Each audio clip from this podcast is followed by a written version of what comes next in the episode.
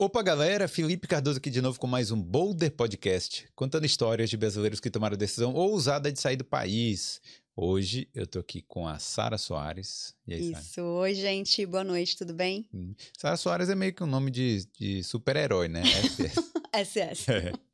é. Super Sara Soares. Isso aí. A Sara tá aqui há quanto tempo? Fazer sete anos, agora em maio já. Sete anos morando na Nem Irlanda? parece. Uhum. Caramba. Parece mais, né? A sensação que a gente tá muito não, mais tempo. É, às vezes. Mas assim, às vezes eu não senti que eu, que eu tô há tanto tempo, não. O tempo sabe? passou assim? É, às vezes eu, quando eu paro para pensar, assim. Bom, pra quem veio pra ficar oito meses e vai é. fazer sete anos, Verdade. falei, surpresa para mim, experiência. Hum. E depois no final você me diz se você ainda volta ou se você tá. se você fica mais, mais sete anos aqui. tá é. bom. É, é, se apresenta um pouco, Sara. Você veio para cá, conseguiu visto de trabalho? O que, que a gente vai tá, falar hoje? Vamos lá, então.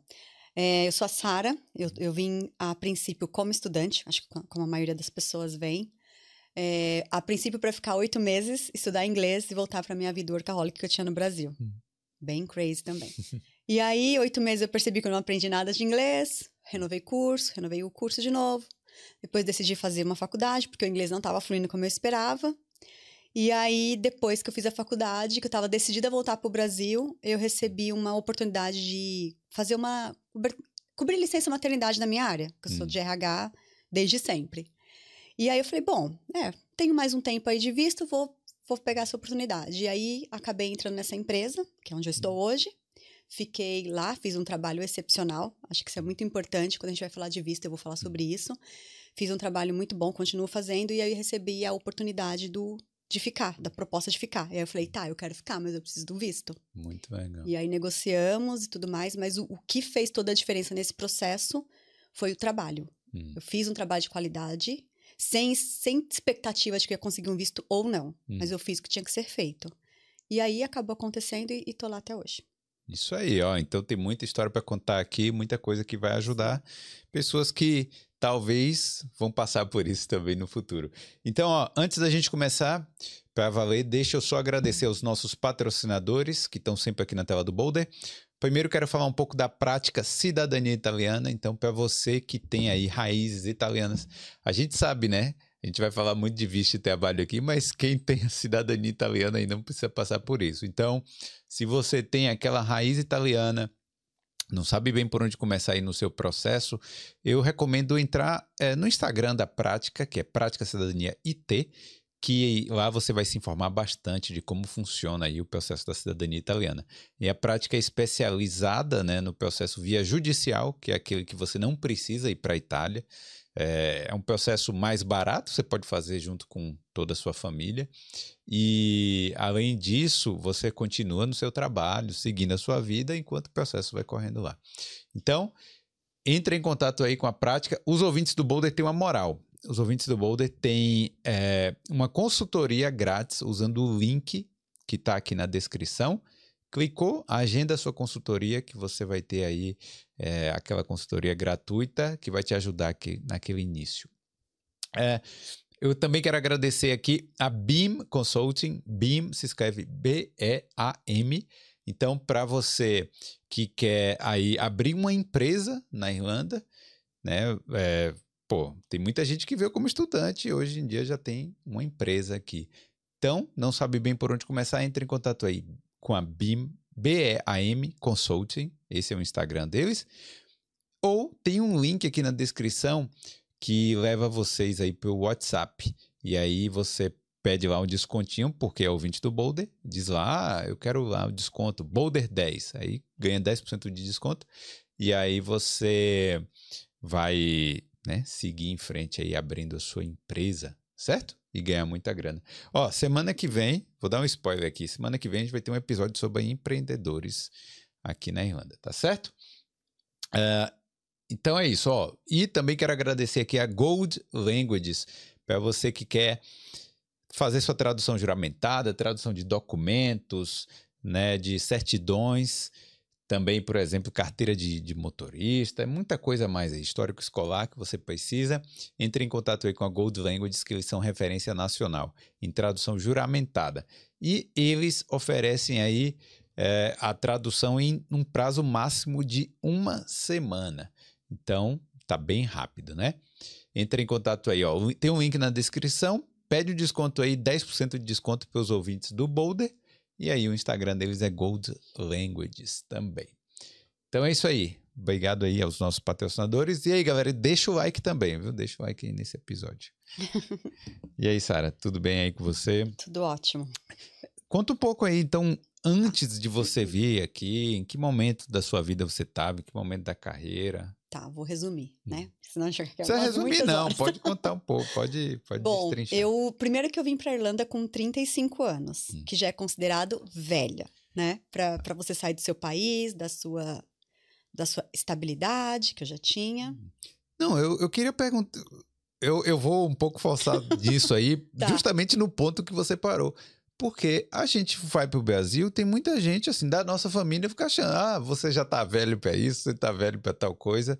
E até no Brasil, quando você vai entregar um currículo, você coloca lá a sua idade no currículo, e aí a pessoa já uhum. passou dos 35, dos 40, já é um, um já pouco tá estranho. Velho, né? Então eu não sei, eu acho que realmente é uma mentalidade eu acho que tem essa Do, mentalidade, nossa. essa é. cultura de hum. que ou você é muito novo para algo ou você é muito velho para algo. Sim. E eu acredito aí já tem uma visão totalmente diferente. Eu acho que não existe velho nem novo. Eu acho que primeiro que o universo não tem tempo, né? Sim.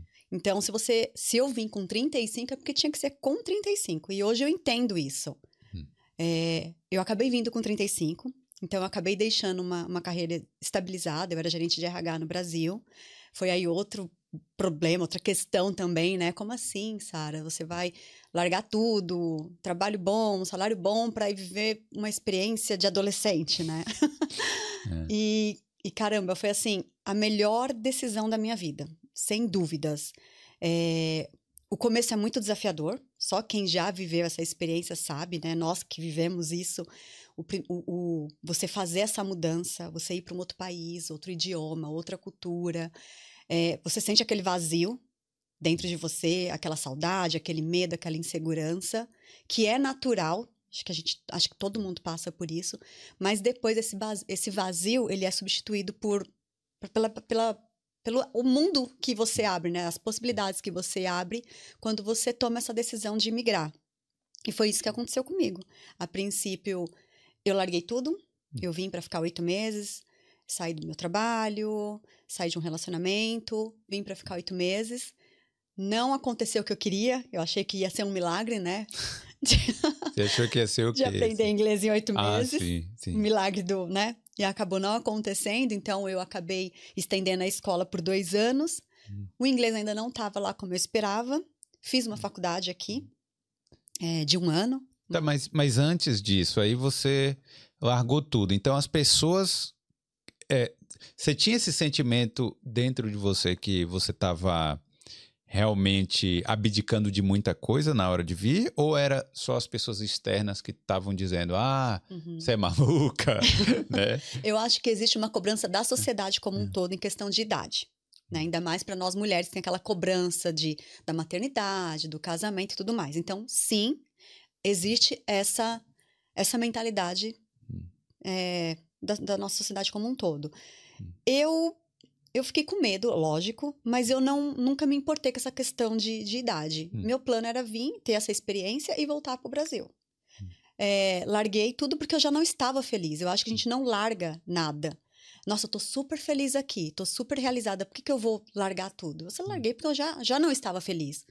Então, foi uma decisão, assim, meio que conjunta. Eu não estava feliz com, com a minha carreira, com o rumo da minha carreira. Eu era totalmente workaholic, eu trabalhava muito. Hum. É, não, não tava mais, não, não tava mais me suprindo. E aí eu falei, preciso tentar algo novo. Hum. E foi tudo muito rápido, né? Eu tentei demissão desde janeiro, mas quando foi em abril eles decidiram conseguir ser mandado embora uhum. lá da empresa onde eu estava. E em maio eu já estava vindo para Irlanda. No hum. dia que eu fiz 35 anos, no dia 17 de maio, eu estava embarcando. Olha só. Então foi o presente de aniversário. Foi meu presente, é. Foi um presente. Hum. É como eu falei, no começo foi muito desafiador, porque não falava o idioma, a gente tem que né, dividir casa, enfim, todas aquelas questões e a saudade, o medo, a insegurança. Mas depois, isso tudo, hoje eu, eu, eu olho para trás e falo: caramba, ainda bem que eu tive esse vazio por um período para hoje suprir com outras com outras oportunidades que essa, que essa mudança me trouxe. Se você, com 35 anos, tivesse achado realmente, ah, eu tô velha demais para fazer intercâmbio, Uhum. certo? Você acha que com 40 você iria ter vontade de novo e, e, e ia falar, pô, eu devia ter feito com 35 e não fiz? Tipo, cê- eu, eu- será que será que essa vontade teria passado? É isso que eu queria dizer. Então, eu sempre tive o sonho de fazer intercâmbio, desde muito nova. Desde muito nova. Só que, como eu venho de uma família, uma família muito humilde, eu achava que aquilo não era para mim. Hum. Então, toda vez que vinha aquela vontade, ah, vou para os Estados Unidos, que era onde eu olhava sempre, você babá, olhava aqueles programas de au pair e tal. Não, Sara, não é para você e tudo mais. E aí eu deixava aquele sonho de lado. Por isso que eu, eu falo que as coisas acontecem quando tem que acontecer na hora certa. Quando aconteceu de eu vir para Irlanda, foi algo muito rápido, Hum. uma decisão muito sem pensar. Até virei meme aqui no Boulder da outra vez, lembra? Que Sim, só sim. sabia que não tinha barata e o povo comia muita batata. E aí, era- eu sabia pouquíssimo. Eu só sabia que eu queria ir para algum lugar da Europa. Uhum. Mas Irlanda falava inglês, então vou para Irlanda, o preço era bom, podia trabalhar e foi assim tudo muito muito fluido. Eu costumo falar que a Irlanda me escolheu, porque todas as vezes que eu tentei ir embora da Irlanda, alguma coisa acontecia para eu ficar. E estou aqui há Entendi. sete anos. É. E aí, quando você chegou, você teve aquele. todo aquele baque, né? Também. Baque não, né? Mas talvez você já sabia de como é que as coisas iam, iam ser. Uhum. é, de estudar, trabalhar, Sim. dividir apartamento. né? Dividir casa, trabalhar de babá, de cleaner, trabalhar numa fábrica de, de fazer na Killings, né? De fazer. Eu trabalhei, já fiz muita coisa aqui. Hum. Só a única coisa que eu não fiz foi vender o corpinho. Ainda bem, né? e nem pretendo. Ainda bem. É, não faz parte dos meus planos. Hum. Mas assim, tive vários tipos de trabalho. É, não me arrependo de nenhum de, não me arrependo de nenhum deles. Eles me trouxeram onde eu estou hoje. Hum. É, ouvi muita gente falando sobre essa questão. Ah, você vai trabalhar de babá, cuidar de crianças, você vai lavar privada dos, dos europeus. Sim, eu vim e trabalhei de babá por muitos anos. É, morava com uma família incrível. Morei cinco anos com uma família de irlandeses Morou na casa? na casa com eles. Eles como é a minha família aqui. Hum. Vou todo mês visitar. As crianças me mandam mensagem pra gente fazer programa juntos. Quando os pais viajam, eles sempre falam: "Ai, Sara, se você estiver livre, quer ficar aqui em casa?" As crianças já estão grandes, né, agora. Não precisam mais de babá. Mas a gente tem uma relação muito boa. Hum. E, e eu acho que, assim, eu fui muito abençoada de ter tido a oportunidade de morar e trabalhar com essa família. Hum. Porque eles me abriram muitas portas. Então, quando eu decidi fazer faculdade, atrapalhou, atrapalhou um pouco a rotina de trabalho, eles se adaptaram à minha rotina para eu continuar com eles e fazer faculdade. Aí eu consegui esse job, que era um part-time. Eles se adaptaram para que eu conseguisse trabalhar nessa empresa e continuar com eles.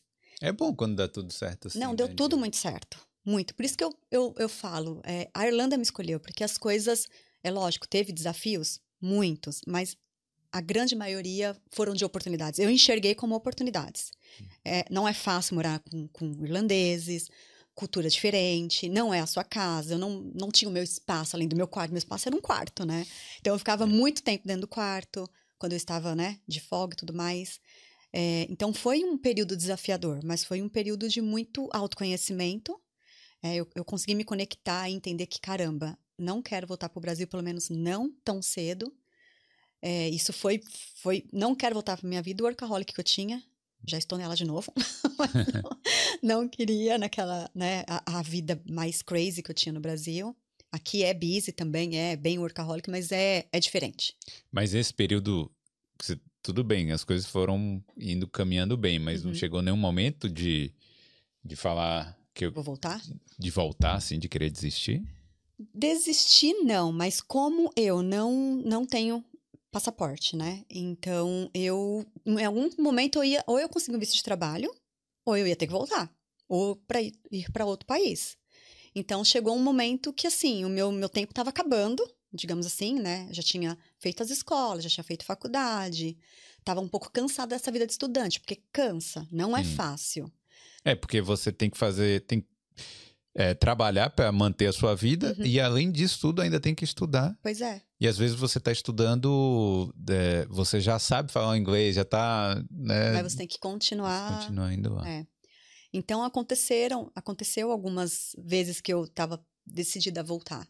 Já Hum. estava vendo cruzeiro, queria voltar de cruzeiro, tudo mais. E aí aconteceu essa questão desse job. Eu ainda Hum. tinha visto, fiquei. Aí depois eles me fizeram a proposta de ficar na empresa. Eu falei do meu visto, aí eles patrocinaram e eu fiquei. Hum. É, eles patrocinaram, não. Eu paguei. Eu estava preparada para isso também. Eu paguei o processo do, do visto, mas eles me deram o contrato, A, a né? chance lá de. A chance, sim. a chance é. Então, as coisas aconteceram assim de uma forma. Eu estava preparada. Então, por exemplo, né? Falando dessa parte do visto, pode entrar nessa parte? Vamos entrar nessa Pode, parte? pode falar. Você é, quer tipo, saber um pouco mais do lá de trás antes de? Não, não, é porque é, eu, eu tenho falado pra- Tenho falado várias vezes aqui no Boulder que quando a pessoa tem a visão de longo prazo no intercâmbio, porque quando é a visão de muito curto prazo, Uhum. igual. Muita gente tem, né? Ah, vou vir ficar oito meses e E voltar. voltar. E, e é isso aí, entendeu? É isso. Uhum. Aí, tipo. E, e aí pergunta: eu consigo recuperar o dinheiro, né? Que, que eu investi no intercâmbio? Eu falo, não, não vai conseguir. Em oito meses você vai, É, tipo. é, é investimento 100%. É. Mas se você tem uma visão de longo prazo, de vir para cá, de conseguir um visto tal, esse investimento provavelmente vai ser pago aí no Uhum. futuro, né? Com, sim, sim. com a sua acredito. vida que você vai levar aqui. Uhum. Então, e, e uma, da- uma das formas mais, não fáceis, né? Mas uma das formas mais acessíveis de você conseguir permanecer aqui por mais tempo é fazendo faculdade e conseguindo visto de trabalho, né? No Uhum, futuro. Sim, é. Tem a opção da, da cidadania, né? Eu Hum. tentei de várias formas lá tentar encontrar, mas a minha é portuguesa e é muito complicado, que são meus bisavós. Hum, Então, já não já estava muito complicado de conseguir. Então, eu já tinha desistido. Falei, bom, minha possibilidade é o visto.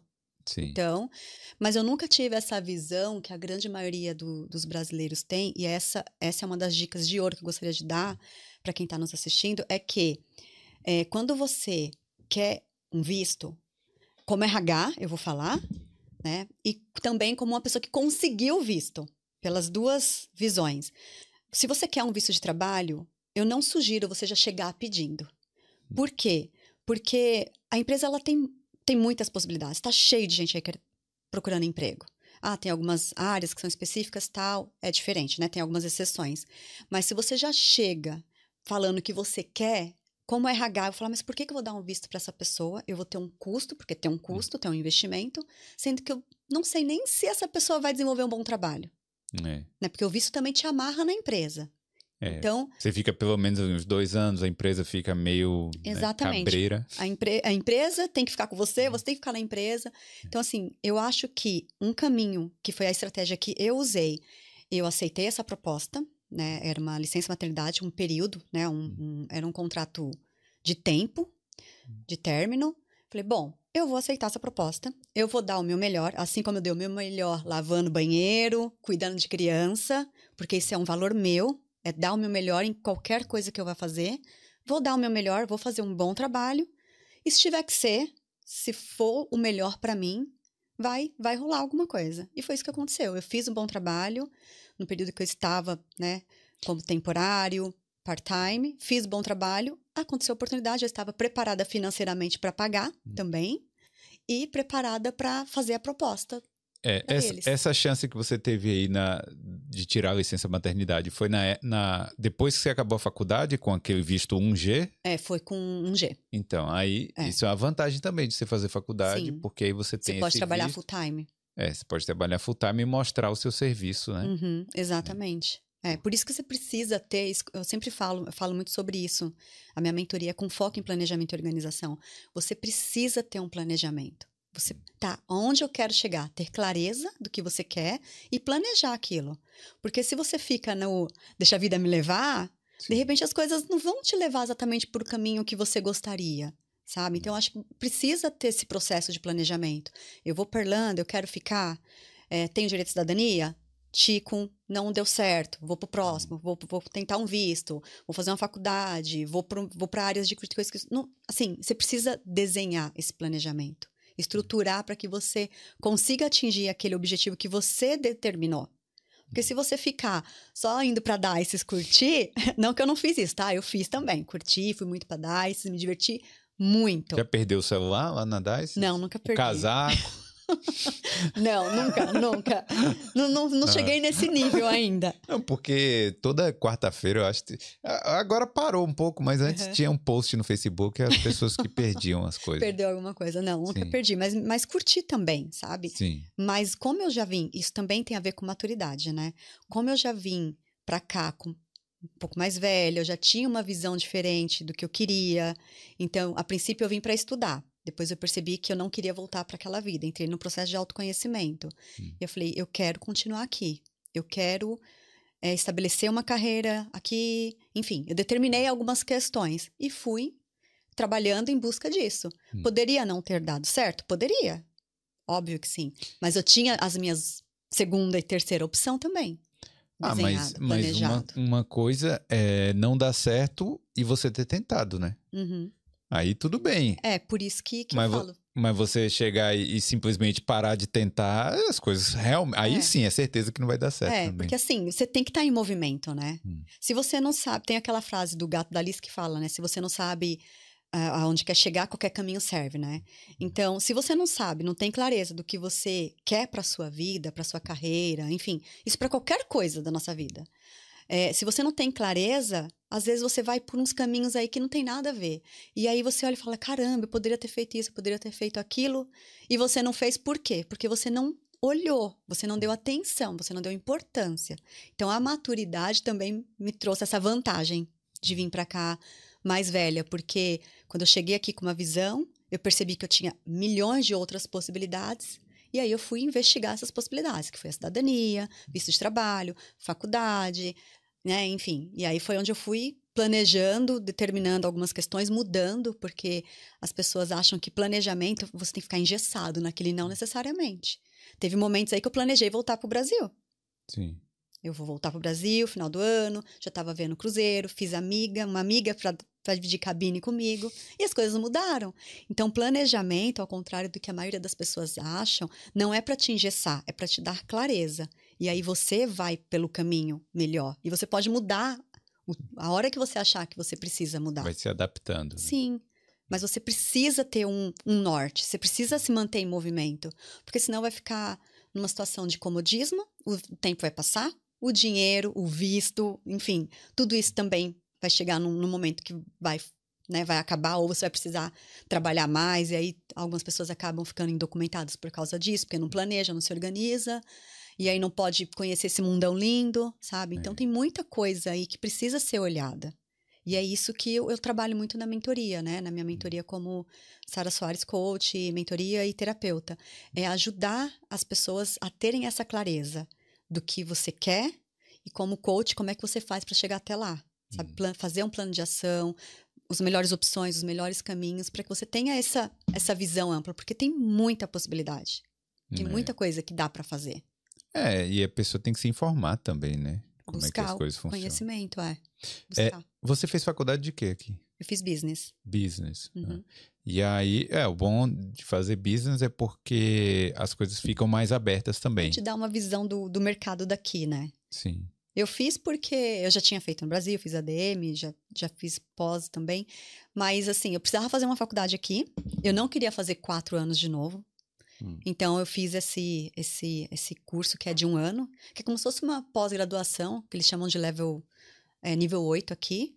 É como se fosse uma pós-graduação nossa no Brasil, mas é um, um ano. Mas para eles ainda continua como uma graduação, né? E a, bacharelado. E, ah, sim, porque você eliminou matérias, no caso, não? Não, eu não, não eliminei, eu fiz ah, esse sim. um ano. Entendi. Eu fiz esse um ano só de business. Aí depois... Porque eu já tinha uma formação no Brasil, ah, que também era na área de administrativa, né? De business, de RH. E aí eu pude entrar nesse curso Entendi. específico, para quem tem algumas formações específicas. Então, aí depois você ganha mais um ano do 1G. Aí você terminou, aí você fica com Stamp 2 de estudante durante o curso, né? É, mesma coisa, trabalhar 20 horas, mesma coisa. Depois que você termina, você ganha o Stamp 1G, hum. que te permite trabalhar full time por um ano. Sim. Que é aí que você tem que ter o seu planejamento bem estruturado para você, ó, ralar e conseguir é. o seu visto de trabalho. É, porque é o que você falou, né? As, as empresas, elas não vão, tipo, te dar um visto do nada. Eu mesmo, só que na minha época era diferente. Eu uhum. Antes de, de, ter o visto de trabalho, eu comecei a trabalhar numa empresa com visto estudante, uhum. mas aí eu podia trabalhar 40 também. horas. Ah, entendeu? tá. Na época podia, né? Uhum. Uh, tava já. nas férias, aí, mas trabalhei 40 horas, aí a empresa falou: bom, tipo, já tava mais se sentindo mais uhum. confortável para me dar o visto, né? Sim, já conhecia o seu trabalho, né? É. Então... Não tava investindo em alguém que que não tem ideia do que a pessoa tem para oferecer. Isso. Porque a empresa é um business. É. Eu vou te contratar, mas você, o que, que você vai me oferecer? O que, é. que eu é. tenho de retorno? Então, primeiro mostra o que você tem para essa empresa falar: caramba, eu quero essa pessoa. Eu quero essa pessoa trabalhando aqui, continuar aqui no time. Hum. Eu acho que isso é muito importante, com um olhar de business mesmo, como uma, uma um olhar de, de gestão. Eu não, não vou olhar para você e falar assim: ai, que legal, eu vou te dar um visto. Não é, é assim. Gostei de você. É, gostei de você vou te dar um visto. Pode acontecer. Mas acontece, acontece Pode também. acontecer. Mas, mas se você tem a oportunidade de mostrar o seu trabalho, uhum. com certeza Eu é acho que essa estratégia de você, mesmo com Stamp 2, hum. sei lá, pegar estágio em algumas empresas por duas horas, sabe? Eu sei que é cansativo estudar, a gente tem que trabalhar muito para conseguir. Gente, nós sabemos muito bem que 20 horas não é suficiente para pagar né, aluguel, as coisas aqui estão muito mais caras, escola e tudo mais. Mas assim, é, é desafiador, não tenho dúvidas disso, já passamos por isso. Mas precisa ter um planejamento. Se quer, precisa ter um planejamento, fazer, sei lá, duas horas por semana, fazer alguns trabalhos voluntários em algumas empresas específicas que tá ali também dentro do seu planejamento, empresas que você quer trabalhar, uhum. pegar esses, essas licenças maternidade, é, período de férias, enfim, pegar as oportunidades, fazer das oportunidades um, uhum. uma oportunidade para você atingir aquilo que você que você quer. Agora, é, é comum acontecer isso, né? Da pessoa ir lá tirar uma licença maternidade e acabar ficando, né? E não. Não é, não é toda empresa, é, né? Não é toda empresa. São todos. Mas, mas muitas mulheres fazem isso. Hum. Não foi o meu caso. A pessoa que eu estava cobrindo voltou para o escritório, Sim. voltou a trabalhar. Só que aí ele, ele meu, meu chefe, ele acabou gostando do meu trabalho e tinha a oportunidade de eu ficar numa outra área, porque até então eu entrei para cobrir licença maternidade na parte de RH, hum. parte de folha de pagamento, essa parte mais burocrática. E a área de recrutamento, que é a área que eu estou hoje, que também já, já tinha experiência de muitos anos no Brasil, é uma área que está bom, bombando muito, é uma área que bomba muito, na verdade, na área de educação infantil, que é a área que eu trabalho. E aí, pelo fato de falar português, é, falar o espanhol também, isso me, me facilitou eu tive a oportunidade de ir para a área de recrutamento hum. e, e, ter esse papel de um recrutador mais internacional. Então, eu faço recrutamento tanto aqui na Irlanda quanto na Espanha. Entendi. Porque a gente acaba buscando profissionais na Espanha, porque aqui na Irlanda a gente tem uma, uma demanda muito pequena de profissionais qualificados hum. para trabalhar na área de educação infantil e é um mercado absurdamente amplo, com muita vaga de trabalho. Essa educação infantil que você fala é, é, é creche mesmo ou é, é escola? É Não, essa parte que eu, que eu atuo, que é uma parte que tem muita oportunidade, é a área de creche, que são crianças de, de seis meses até cinco anos de idade. Hum. Que tem muita creche, né? Sim. Na Irlanda. Tem muita criança. tem muito. É, tem muita criança, realmente. Não, as creches, para você ter uma ideia, eu trabalho na, na maior rede de educação infantil da Irlanda. Tem fila de criança para conseguir uma vaga na creche é, particular e caríssima. É isso que eu, é, o, o que eu soube de pais que né que estão procurando realmente uhum. é isso que tá difícil é, de é colocar difícil, os filhos na é creche. É difícil e é caro. Você tem que caro. botar na fila dois anos. Antes da Nasceu, criança nascer. Transou. já planejou, quero filho, peraí, vou lá botar o nome Você na já coloca. É isso, hum. porque é. E assim, tem muita escola. Hum é caro, porque as escolas particulares, né, creche, vamos falar creche mais fácil, é caro aqui. Hum. Então, assim, e a fila de gente. E isso que acontece, cada vez mais vão construindo e chegando né, mais escolas e demanda e necessidade de profissionais na área de educação infantil, os professores, né, os educadores que a gente chama. Então, o que acontece? Para você trabalhar na área de educação infantil, para você ser um, profe, um, um educador né, para você trabalhar em creche, você precisa ter uma qualificação na, na área de educação infantil. Que qualificação é essa? Que, que aqui na Irlanda tem, é, tem o level 5, level 6 que você já fazendo o level 5, por exemplo, na área de educação infantil, que tem cursos que duram de seis a um ano online, você já está apto, quando você finalizar, você já está apto para trabalhar como um educador. Agora, uma coisa que a grande maioria dos brasileiros não sabem, que é um, uma oportunidade muito boa, é que você que fez uma formação no Brasil, fez pedagogia, é, fez magistério, que acho que agora não tem mais, mas antes tinha bastante. Entre outras áreas, você pode aplicar o seu certificado para um órgão aqui da Irlanda, que é o CIA, que reconhece o seu certificado, e aí ele te dá uma carta reconhecendo e você pode trabalhar em, em qualquer escola. Ah, então, existe... Qualquer creche. Existe, existe essa possibilidade também. para os brasileiros, então. Né? Existe muita. A gente, eu tenho brasileiros que trabalham hum. lá com a gente, é, não só brasileiros, como outras nacionalidades também, que fez pedagogia, que fez magistério, e aí reconhece, lógico que você precisa ter o seu certificado, né? Tem, no site tem tudo detalhado, você aplica gratuito, você não paga nada por isso, você só precisa pagar para você até indicou traduzir, aí já uma né? para traduzir, é, né? falar com a Gold Language é, aqui que, que tá a Gold, é, exatamente. você vai traduzir tudo juramentado bonitinho, você vai fazer todo o envio por e-mail é muito tranquilo. Em mais ou menos um mês você já recebe a resposta. Para a pessoa que está com esse planejamento de longo prazo que a gente falou aqui, uhum. de ah, eu quero ir para a Irlanda fazer intercâmbio, mas talvez, quem sabe, né, no futuro, você recomenda já trazer os documentos do Brasil? Eu, esse certificado? Eu acho, eu acho que se tem essa, esse interesse, minha primeira sugestão é já entra no site, já vê o que, que você precisa, porque talvez você não precisa trazer físico. Sim. Mas você já traz tudo traduzido, hum. tudo juramentado, tudo escaneado bonitinho no seu computador. Sim. Porque aí é, você envia, né? Você imprime e envia, tanto para você reconhecer com o órgão, tanto para você enviar para as empresas para quando você for se candidatar para trabalhar, porque você tem que provar tudo isso. Essa é documentação é, porque... é exigida também. A gente exige isso antes. É porque eu, eu falo que a Irlanda não tem muita burocracia no geral, eu acho, né? Assim, é, tipo, não tem cartório tal, as coisas uhum. são mais simples. Só que, com esse caso aí, é, trabalhar com criança é, é uma coisa muito séria, né? Aqui é muito sério e muito burocrático. Eu não posso contratar ninguém que está faltando algum documento. E tem que ter é, antecedentes criminais também, antecedentes criminais, que é super fácil, tira online, né? Hum. É super tranquilo, mas tem que ter também. É, não precisa ser juramentado, mas tem que estar tá traduzido para o inglês também. Você manda as duas cópias sempre. É, tem que ter carta de referência, que pode ser do Brasil ou daqui, e não necessariamente na área de educação infantil. Isso para quando você já está reconhecido. Mas quando você vai mandar sua documentação para reconhecer o seu certificado, precisa ser cartas de referência, né, que prove que você trabalhou com criança. Sim. Então, de preferência no Brasil, né? No caso, trabalhou em escola, enfim. Pedagogos, né, que se formaram no Brasil, que fizeram magistério, normalmente trabalha, né? Já tem essa experiência. Então, essas cartas aí não, não, não tem problema com o tempo. Ah, só fiquei um mês, dois meses. Foi só um estágio. Não tem problema. Você precisa provar que você trabalhou. Mas, assim, quem fez pedagogia, 100% de aprovação. Eu não conheço ninguém que foi negado com, é, com pedagogia por exemplo. Magistério é a mesma coisa. Que seria como se fosse um, um nível a mais. É um aqui, level né? 8 já. É. Já entra como level 8. Magistério entra com level 6 ou 5. Mas um pedagogo já entra como level 8. E dá visto de trabalho? Então, esse é um ponto muito delicado.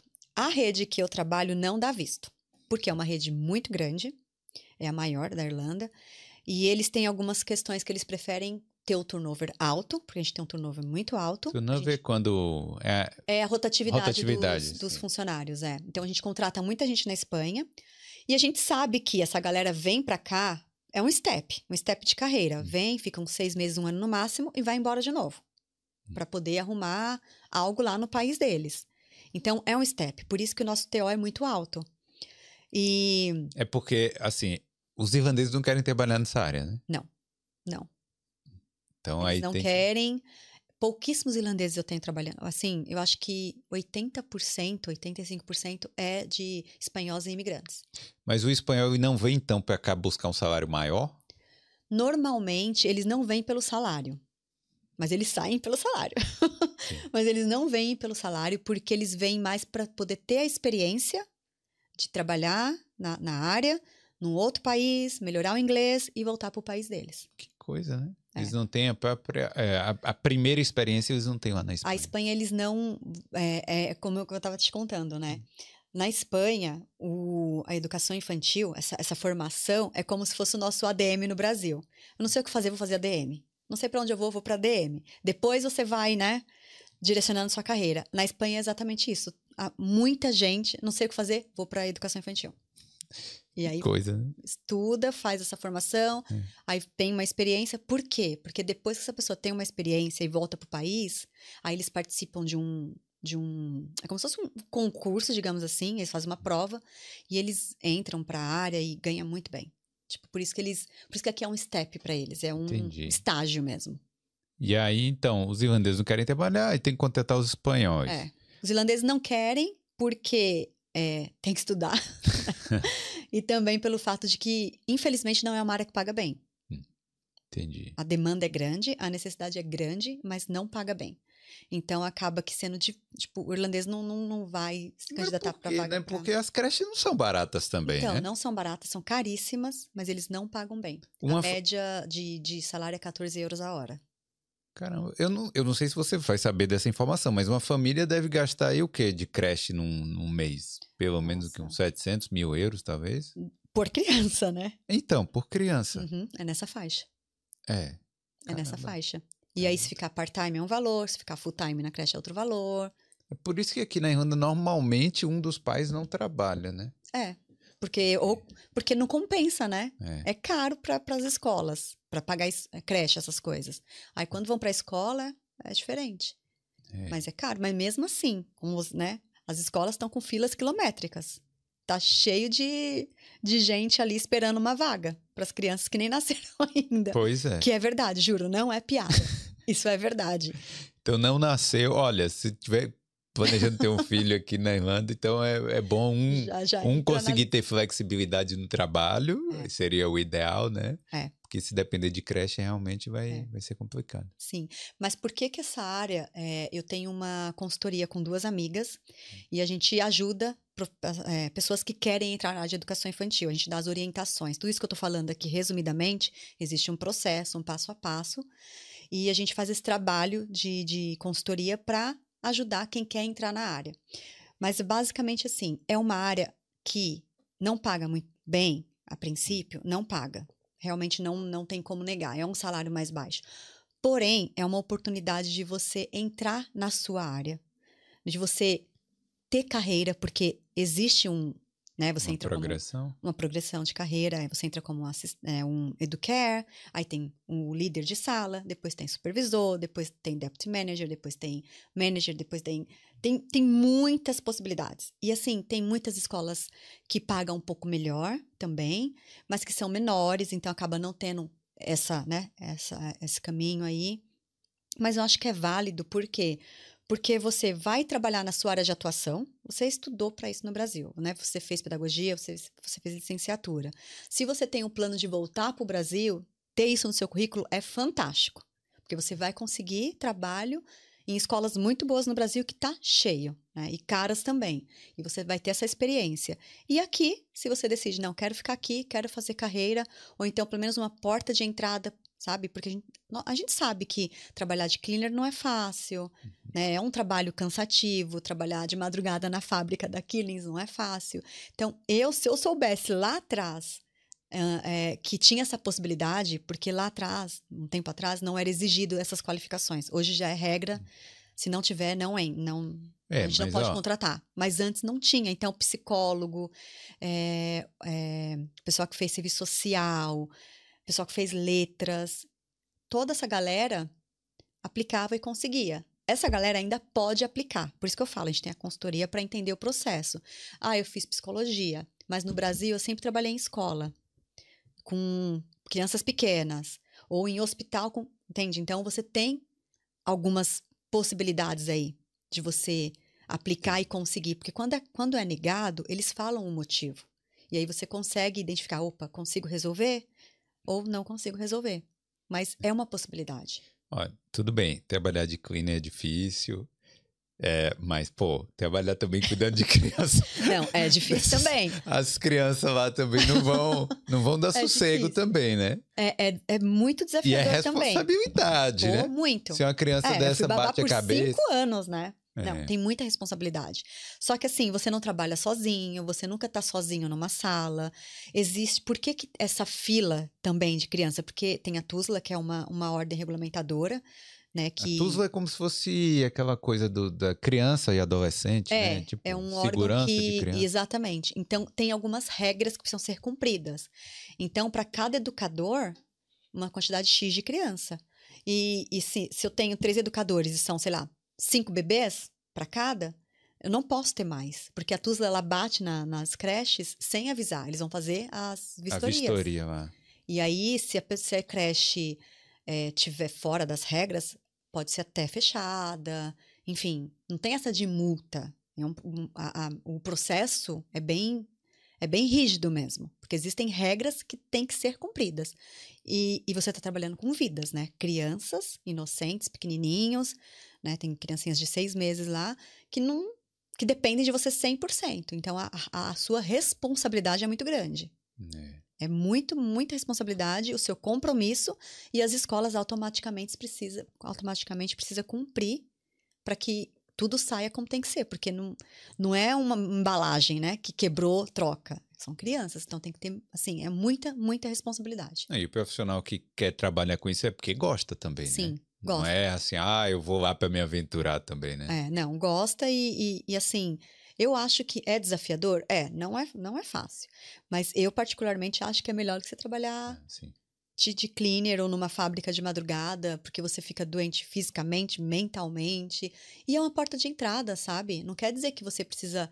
Eu sempre falo isso, né? Nós não somos uma árvore que você tem que chegar no lugar, crescer, viver ali para sempre e morrer ali naquele mesmo lugar. É uma porta de entrada. Sim. E aí você vai para outros caminhos, para outras oportunidades, ganha um pouco melhor, e aí, sei lá, vai estudar outra coisa, não sei. Existem, depende do, do planejamento de cada um, né? Mas é uma porta de entrada, é uma possibilidade. Então, eu entrevistei a Lidiane já faz uns dois anos, uhum. e ela conseguiu um visto de trabalho na área de. Uh, numa creche. Uhum. E, se eu não me engano, ela falou que estava na lista de profissões inelegíveis para conseguir é. um visto de trabalho. Uhum. Eu não sei como está a situação agora, se saiu de inelegível, se está lá Não, é ainda. assim, para você trabalhar na área de educação infantil, como educador, child care, ou practitioner, tem vários nomes lá que eles dão, você não não está na lista. Você não não está no não elegíveis, né? Sim. Você está na lista que você não não pode aplicar para o visto não de trabalho. Não pode aplicar para esta área. Só que existe brechas. Existem algumas brechas. E é nessa, são nessas brechas que muita gente consegue visto de trabalho. Já veio a Suelen aqui, que é uma das minhas sócias, Sim. que ela, ela conseguiu visto de trabalho na área de educação infantil. Sim. Com essas brechas, com essas oportunidades. Entendi. Então, mas é isso, né? Mas mesmo assim, ainda é uma área mais difícil de conseguir, né? É uma área mais difícil, principalmente agora com essa mudança do, do, do piso porque ficou um pouco mais alto. Explica um pouquinho o que aconteceu, porque assim, tem um. Só tem o uhum. piso, né? Antes era 30 mil euros, eu acho que por ano. Eu acho que sim. Ou era 27 mil, não lembro. Eu acho 27. É, eu acho que é. Eu não lembro exatamente o valor, mas. Tá. Ele aumentou um pouco esse tá. valor para os General Skills, né? Que neste caso, para a área de educação infantil é General. E isso dificultou um pouco. Por quê? Porque o fato de ter aumentado, as escolas têm um piso que eles pagam, como eu te falei, na faixa de 14 euros. Então, quando vai fazer o anual, ele não chega naquele valor. E se não chega naquele valor, não pode aplicar. Sim. Entende? Então, isso a, acabou atrapalhando, porque tinham várias escolas que estavam dando visto de trabalho, só que com esse aumento, eles não vão pagar mais por isso, né? Porque ficou um pouco mais caro no orçamento deles.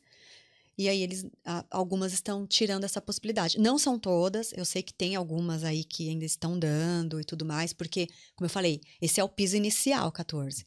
Mas aí tem outras que pagam melhor, escolas pequenas, principalmente, é. são as melhores opções. Eu sempre falo para quem quer um visto, escola pequena, que eles prezam muito pelo funcionário entrar e ficar. Então, as possibilidades são maiores. Mas essas escolas grandes, como a rede que eu, que eu atuo, que eu trabalho, é um, é um pouquinho mais mas, assim, eles não dão, né? Então, não é para quem quer o visto, não é a melhor opção. Então você trabalha diretamente dentro da, da escola. De uma, uma escola, é. Uma escola que é um animal? uma escola que é um animal. É o nome, no nome da escola. É, é, é porque, só para não falar É, o nome aqui, É, mas. é, mas é. É, é a maior rede. E, a- e essa escola que é o animal, ela tem, ela é de um grupo que é um grupo internacional, É. que tá, tem no Canadá, tem na Nova Zelândia, tem em alguns países da Europa também. Ah, mas essa escola é muito grande, viu? é muito Todo grande. lugar tem. Tem, Toda esquina tem, um. E tem mais sendo construída. Sério? E a Aí é fila é bom, grande. porque realmente está precisando. Não, muito. É uma área, é, assim, é uma porta de entrada muito boa. É uma área muito, muito boa para quem quer direcionar uma carreira, sabe? Porque é, não tenho nenhum tipo de, de preconceito, porque eu fui cleaner durante muito tempo, eu fui babá de, né, nas crianças, mas é, essas áreas não te, não te ajudam a criar uma carreira. É, não é, Entende? não é uma profissão definitiva, né? É. Infelizmente, assim, é, eu entendo. A, a gente tem que. Eu, eu tenho que falar assim: as pessoas têm que vir pra cá e pensar o cleaner, o trabalho no pub, ou qualquer coisa Uhum. assim, é uma coisa temporária Sim, pra te manter. Mas se você quiser ficar aqui. tem que não- construir, pensar é. em algo para a longo prazo, pelo É. menos para começar, né? É, porque se você ficar no, no cleaner, você não vai ter visto, né? Uhum. Tudo bem, você pode ficar ilegal no cleaner a vida inteira aí, se Também você é uma quiser. Né? possibilidade. Mas, Ou como babá, Ué, também, como né? babá como e tal. minder, au pair, aham. Mas, assim, pra imigrar, pra comprar sua casa no futuro, pra, Uhum. sabe, construir Até uma mesmo vida para aqui. você conseguir a documentação básica. É. PPS, conta em banco, É. sabe? Para você, por exemplo, né, na pandemia, a gente teve uma pandemia recente, né? Que muita gente acabou que estavam em trabalhos legais, tipo, né, como educador, tudo nessas áreas que Sim. você tem registro bonitinho, teve o benefício do governo. Agora teve muita gente que estava trabalhando como cleaner, como babá, como eu. Eu era babá na época e eu não tive direito ao benefício. Ah, não. Não, eu não tive, porque eu não tinha, não tinha, não era registrada. Eu não Sim. tinha PP, eu tinha PPS, mas eu não tinha, né? Não, não era, digamos, registro, digamos assim, para ficar mais Sim. fácil de entender. Então eu não tive direito ao benefício. Caramba. Então, imagina. E como é que você se mantém? Ah, você continua Então, trabalhando. para mim foi, foi bom, graças a Deus, porque eu morava com a família Hum. e os pais estavam trabalhando de casa. Então Ah, eu ficava com as crianças, eles estavam tendo aula online, então as aulas com eles. Nossa, foi muito bom, porque Hum. eu aprendi muito com eles, eu tive que me reinventar, porque é, na hora a gente não podia sair para longe, para parque, essas coisas. Então, sei lá, eu ia para lugares com eles para barranco, botava um papel e fazia eles escorregarem lá no barranco. Imagine, Eu ia ensinar distrair. eles a, a é, distrair. Duas crianças, né? Três. Três. Ah, Três crianças. é doideira A gente- distrair essas três É. crianças por, enquanto os pais estão trabalhando e Pois é, horas. não é fácil. Então, tive que me reinventar, assim, várias vezes. Aí eu olhava as coisas na internet, falava pros pais comprarem, pra gente poder fazer, sei lá, desenhos gigantes pra ficar pintando, sabe? É. E aí foi rolando. Tipo, a gente pegava, ia pra um estacionamento perto, pegava patins, bicicleta, e a gente ia fazer esse tipo de programa, mas toda hora pensando em algo novo, assim, pra não ficar na tecnologia, né, o tempo todo no celular, porque se deixar eles ficam tranquilamente. Mas como, como babá, como minder, não era esse o meu papel. Se fosse. Não é, não, era, não é isso que eu queria também, porque eu queria me distrair também, né? Claro. E sair com eles, brincar com alguma coisa, e passear em perto, sei lá, fazer. A gente achou florestas, porque eu tinha o carro da família. Então eu pegava o carro, procurava lá no mapa, ai, vamos nessa floresta aqui. A gente ia conhecer umas florestas. Fazia essas coisas, assim, quando aumentou um pouquinho os 5 quilômetros, né? Sim. E, a- e assim eu levei a pandemia, mas eu tinha casa, porque eu morava com eles, então eu não me preocupava com aluguel, não me preocupava com mercado, com nada. Mas imagina se eu não tivesse. É. Se sua situação fosse diferente. Fosse aí... diferente, tava assim, ia ser bem complicado. Porque eu não ia ter direito ao benefício do governo, não podia trabalhar. Sim. Então eu, eu, ti- eu fui muito abençoada nesse quesito também. Mas eu tenho amigos, te- eu conheço pessoas que tiveram problemas. Teve as pessoas que saíram, fizeram coisas, né? Tiveram outras intenções aí também, mas teve gente que se saiu prejudicado também. Outras intenções, como assim? Ah, aquela questão, né? Vou criar polêmica. Ah, Aquela questão que teve gente que recebeu benefício, foi embora pro Brasil, ficou recebendo no Brasil, Ah, aquelas coisas, gente. Teve pessoas que estavam indocumentadas que eu não sei como, mas conseguiam receber o benefício também. É. Então, teve algumas pessoas aí que tiveram sorte, né? É, essa do Brasil. falar essa palavra. Imagine aí você. Pô, o que era 350 euros por semana, mil e. O que era, acho que é 1.400 é. euros por mês. Acho que sim, 350 por semana, quatro. É. É. Aí, É uma 1.400 grana boa. euros eram uns 10 mil reais. É uma grana boa. E não só brasileiro, né? Porque saíram várias reportagens de muitos imigrantes recebendo benefício e voltando para seus países de origem, indo para seus países e recebendo benefício. Porque o governo também não teve um controle. É. Foi uma bagunça. Eu acho que se eu tivesse aplicado, eu acho que eu teria recebido. Eu acho. Hum. Mas eu, na época eu nem pensei nessa possibilidade. Eu não pensei nisso, porque. Foi ser direita. É, é. Mas eu não pensei mesmo. não, brincadeira. Eu acho que eu não teria coragem também, porque isso talvez me poderia me causar um problema no futuro, eu imagino. É, mas- Porque isso foi descontado de alguma forma, né? Eu Não sei. É, mas o Payslip. certo é o certo, né? É, E, e realmente teve muita gente que, que depois que começou a trabalhar, saiu pagando imposto aí Então. sobre isso aí e É, teve eu- que devolver. Eu tive amigas que falaram que estavam vindo super altos os, os impostos no payslip. Hum. E logo em seguida, foi assim que acabou a, a pandemia, eu recebi essa oportunidade. Então imagina se eu tivesse feito as coisas erradas. Tipo Hum. assim, eu não sei. Eu acho que. Eu acredito que. É, eu sempre falo isso com uma amiga minha, a Jéssica, no Brasil, minha melhor amiga. Eu sempre falo pra ela assim: já é difícil fazendo as coisas certas. Imagina fazendo as coisas erradas. Então vamos continuar fazendo as coisas certas. É. Porque, cara, é desafiador fazendo a coisa certa, cumprindo as regras. Regras são para serem cumpridas, eu sinto muito, são regras, a gente precisa fazer. E, e quando a gente se. Eu vim para Irlanda sabendo que tem algumas regras aqui. E eu acho que a gente precisa respeitar. É, isso, isso é bom para como, como Sara, como pessoa, mas para nossa imagem como brasileiros também. É, sabe? com certeza. Eu acho que isso conta muito, por exemplo, muitos, por exemplo, a a família que eu morei e trabalhei, eles só trabalham com brasileiras. Todas as babás que eles tiveram, todas brasileiras. É, Porque eles gosta, né? gostam do. pro- Exatamente, porque são profissionais que realmente fazem um bom trabalho. Então, eu, eu, eu realmente. Eu, eu trabalho com recrutamento e sempre que tem brasileiro, eu dou oportunidade. de- Então, mas de- às vezes vai uma. É, uma... aí tem, tem Por algum. exemplo, se essa família poderia ir uma brasileira lá e estragar, né? É, pois sei, é, né? poderia acontecer. É. Como já aconteceu comigo, de eu dar oportunidade para brasileiros, é, priorizar, não dar prioridade, priorizar e a pessoa me deixar na mão de última hora, desistir da vaga de última hora, sabe? Ou dar algum tipo de mancada, assim. E isso acaba sujando o nosso nome. Mas Hum. é normal, acontece, né? Ninguém é perfeito. Mas eu, eu priorizo os brasileiros quando eu estou fazendo contratação, recrutamento. É, quem, quem me conhece, quem está nessa, nesses, nessa empresa que nós falamos, sabe que eu acabo ajudando. Assim, da forma legal, Sim. forma legal, mas eu acabo ajudando bastante também. É, pô, e eu acho que os brasileiros merecem uma forcinha mesmo. Não, lógico Assim, que porque sim, a maioria que tá aqui- ajudar, cara. A maioria tá aqui querendo algo bom, entendeu? Uhum. Querendo mudar de vida. Quer... E realmente, essa, pô, eu acho que é a maior sacanagem esse negócio do visto. Eu também É, acho. porque isso Eu também acho. atrapalha. Eles precisam dos profissionais, né? Uhum. Aí você chega, você quer fazer o, o- o serviço. Tem gente que, que ama realmente trabalhar com criança. Muitos, no- a, ma- né? a maioria das pessoas que trabalham com criança, eles amam o que eles estão fazendo. Não é por obrigação. Claro, tem as exceções. Mas a grande maioria, por eu trabalhar dentro da. O escritório fica dentro de uma das creches, eu vejo as pessoas nas entrevistas, sabe? Eu amo fazer entrevista open day, que a gente chama, de a pessoa sair toda feliz de conseguir um emprego, sabe? Os olhinhos brilhando. Cara, isso não tem, assim, é gratificante de saber, caramba, eu tô contribuindo para a vida de uma pessoa, sabe? De alguém. E essas pessoas, eles, muitos, a grande maioria, eu acredito, faz porque ama, porque se não amar, não aguenta. É, Porque não é fácil. Com certeza. É, é... Não é fácil. Procura aí essas duas entrevistas que a gente eu citou aqui, que, que é a eu já Lidiane. assisti a dessa menina. É, Eu é, acho que eu já vi. A Então- da Suelen eu vi também, mas eu acho que eu vi a dela também. Eu acho que ela fez. Algum, em algum lugar ela teve até uma reportagem falando da área também.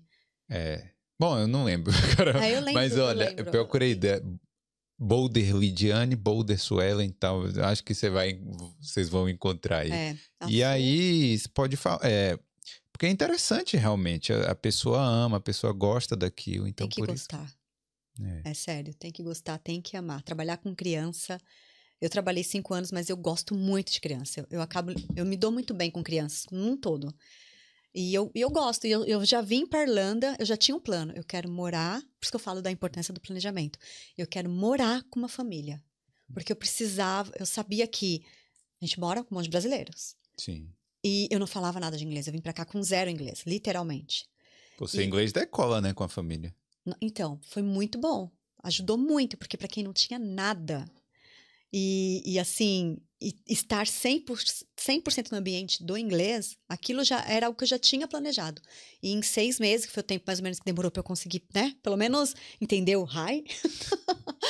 Aí foi o. Eu, em seis meses eu já consegui o job com essa família. A entrevista com eles, assim. Eu acredito muito que as coisas acontecem como tem que acontecer. Então, é engraçado que eu fui em várias entrevistas com várias famílias e nessa família eu senti, é aqui. Eu senti, eu tinha certeza que era com eles.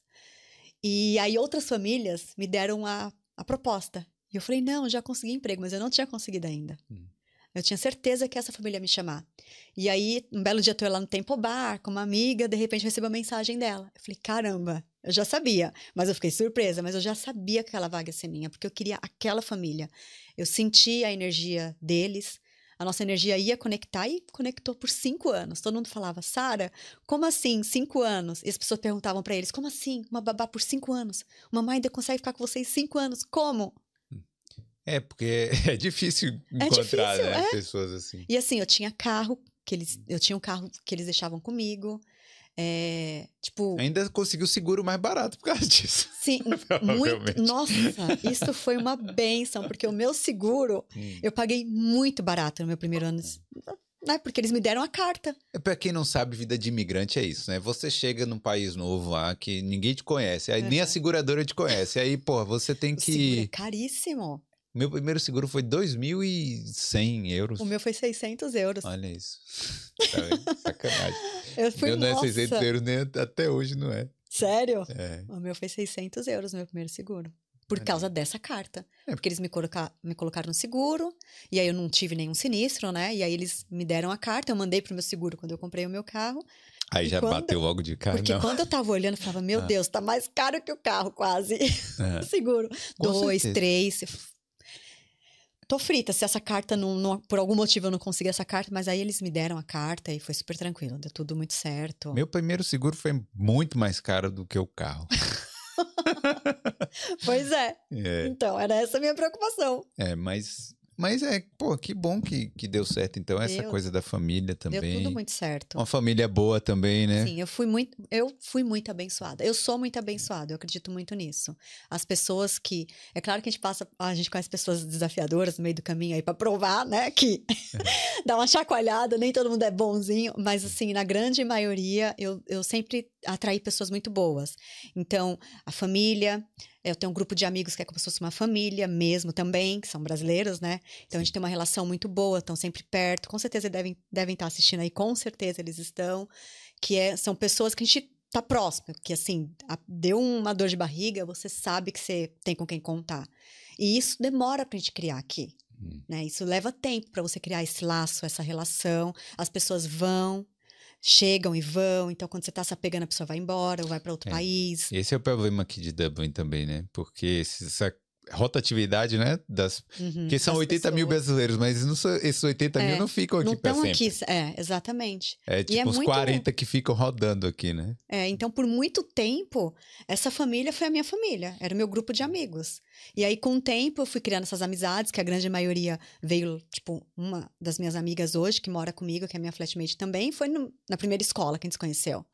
Então, outro amigo foi no St. Patrick's, e os outros vieram junto. Então, assim, a gente foi fazendo uma relação de, de família, de amizade, né? E isso é muito importante, porque é uma rede de apoio que a gente normalmente não tem aqui, e quando a gente cria isso, dá uma, uma estabilidade, uma segurança maior.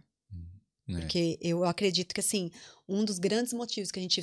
Muita, muita gente fica depressivo, é, entra na- nessas questões mais emocionais, é por não ter uma rede de apoio por perto também. E a rede de apoio não necessariamente precisa ser pai, mãe e irmãos.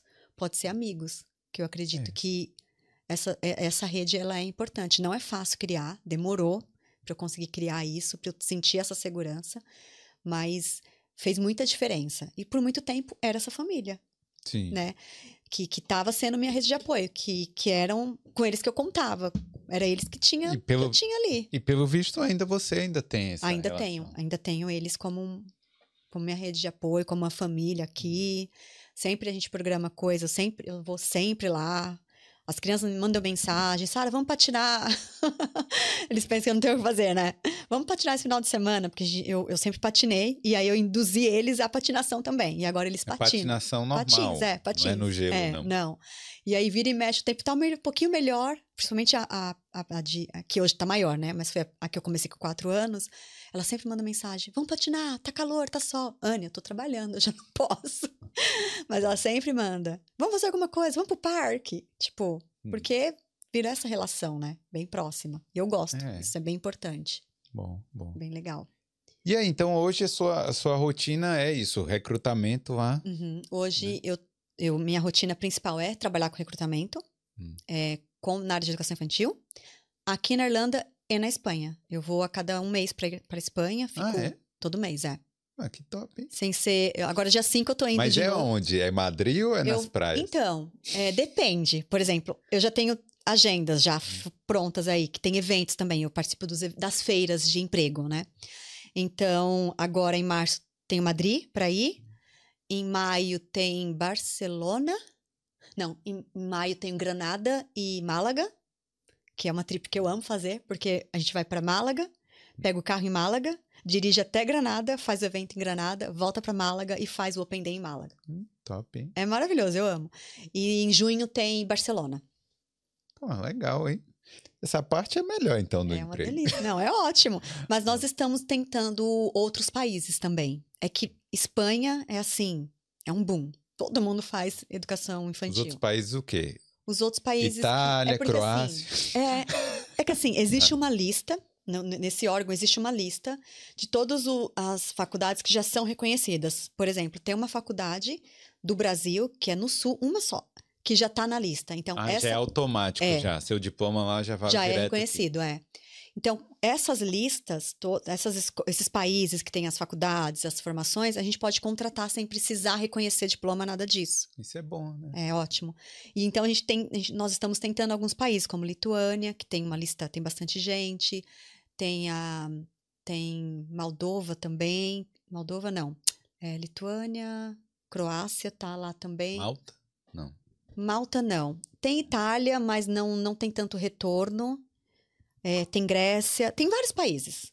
Só que a gente faz a, a parte de divulgação primeiro, para ver se compensa a gente ir pro país ou não, né? E não tem retorno. Já a Espanha, tipo assim, eu divulguei hoje, amanhã tem 100 currículos, 200 currículos lá na caixa. Então, para eles também. É.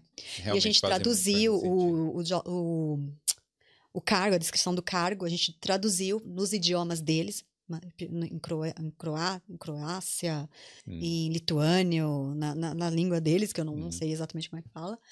Mas, mesmo assim, no Ah. idioma deles, hum, tá nas divulgações dos sites dos países, né? Mas o, o retorno é muito baixo. Hum. Mas a nossa ideia esse ano é tentar ir para outros países. Portugal também, mas também o retorno é bem baixo. Não tem, não tem demanda. Só não, não, não, não se candidata para essa, pra essa vaga. Ou não tem formação, não sei. Mas não tem. Espanha é carro-chefe. Dá para ir todo mês tranquilamente. É, tem muito brasileiro morando em Portugal. Não sei se queria trabalhar nessa área, mas a- eu acho que a- quem quer sair é as pessoas que ainda não têm os documentos lá. né? Uhum. Não É, tem que esperar um pouquinho, né? difícil. É, quem está em Portugal, que tem essa formação em pedagogia, tenta fazer a aplicação, porque a gente sabe que o salário lá é um pouco mais baixo, né? É. E é uma possibilidade para quem já tem a documentação certinho. É, É, se a pessoa já tem a nacionalidade portuguesa, quer sair de lá já com emprego pô, garantido, garantido, garantido, porque coisa, eu né? faço entrevista até por telefone. Olha isso. Não precisa estar aqui para fazer a entrevista. Se candidatou, a gente faz a entrevista até por telefone. Cara, é maravilha mesmo. Sim, e, e não só a escola que eu, que eu trabalho, né? As outras escolas também, porque a necessidade é grande, precisa muito de gente. Sempre. Então, faz entrevista por telefone, por Skype, por, por onde dá para fazer, a gente faz. Tem vezes que eu organizo Open Days de sábado, né, que é um dia aberto, pra gente fazer só entrevista. E tem dias que a gente fica fazendo entrevista só por telefone. Não tem ninguém que vai até Ninguém o office. aparece. Ninguém aparece em pessoa, é só por telefone. Porque tá todo mundo fora. Ninguém tá aqui na Irlanda. E você falou que voltou a ser workaholic depois dessa. É, Foi porque é, eu acho que você não tava tinha um pouco tinha cansado um pouco, né, da vida lá do, Do do, escritório. Aí chega aqui, tudo bem, a rotina é totalmente diferente, Uhum. ser babá e tal. Sim. E aí, agora. Agora não, né? Quando você voltou aí pro escritório, Uhum. chega uma hora que a vida volta à rotina normal, Rotina, né? Eu, eu não queria Eh, mundo corporativo novamente. Eu, eu- meu plano era focar nos meus business, né? Que é as consultorias. Eu também estou desenvolvendo uma linha de produtos naturais para mulheres. Então, o meu plano era focar nos meus business. Só que eu precisava do visto para ficar aqui. Claro. Então, eu tive que fazer aí, mais uma vez, a importância do planejamento. E eu tenho um plano de continuar com visto, logo, logo eu pego a cidadania, e aí eu posso focar 100% no que eu acredito. Mas eu voltei uma vida mais workaholic porque é muito corrido. Você acaba assumindo responsabilidades, né? Então, eu estava como part-time na área de RH, que era um pouco mais tranquilo. É, é desafiador, mas era um pouco mais tranquilo. Aí veio o full-time, 100%, aí eu tive que sair da família, não tinha Hum. como. E aí a responsabilidade, trabalhar bastante, enfim, porque era uma, bem ou mal, era uma outra área que eu estava assumindo. Era outras responsabilidades, estava aprendendo tudo de novo. E aí voltou aquela correria de novo.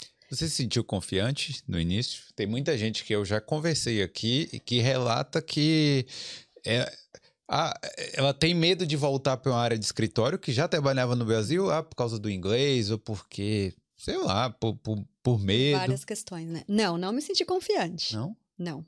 A gente, a gente se sabota muito, né? Então eu me sabotava muito também. Meu inglês não é bom. Ai, mas será que eles vão me dar um visto? Porque, enfim, eu não me sentia confiante.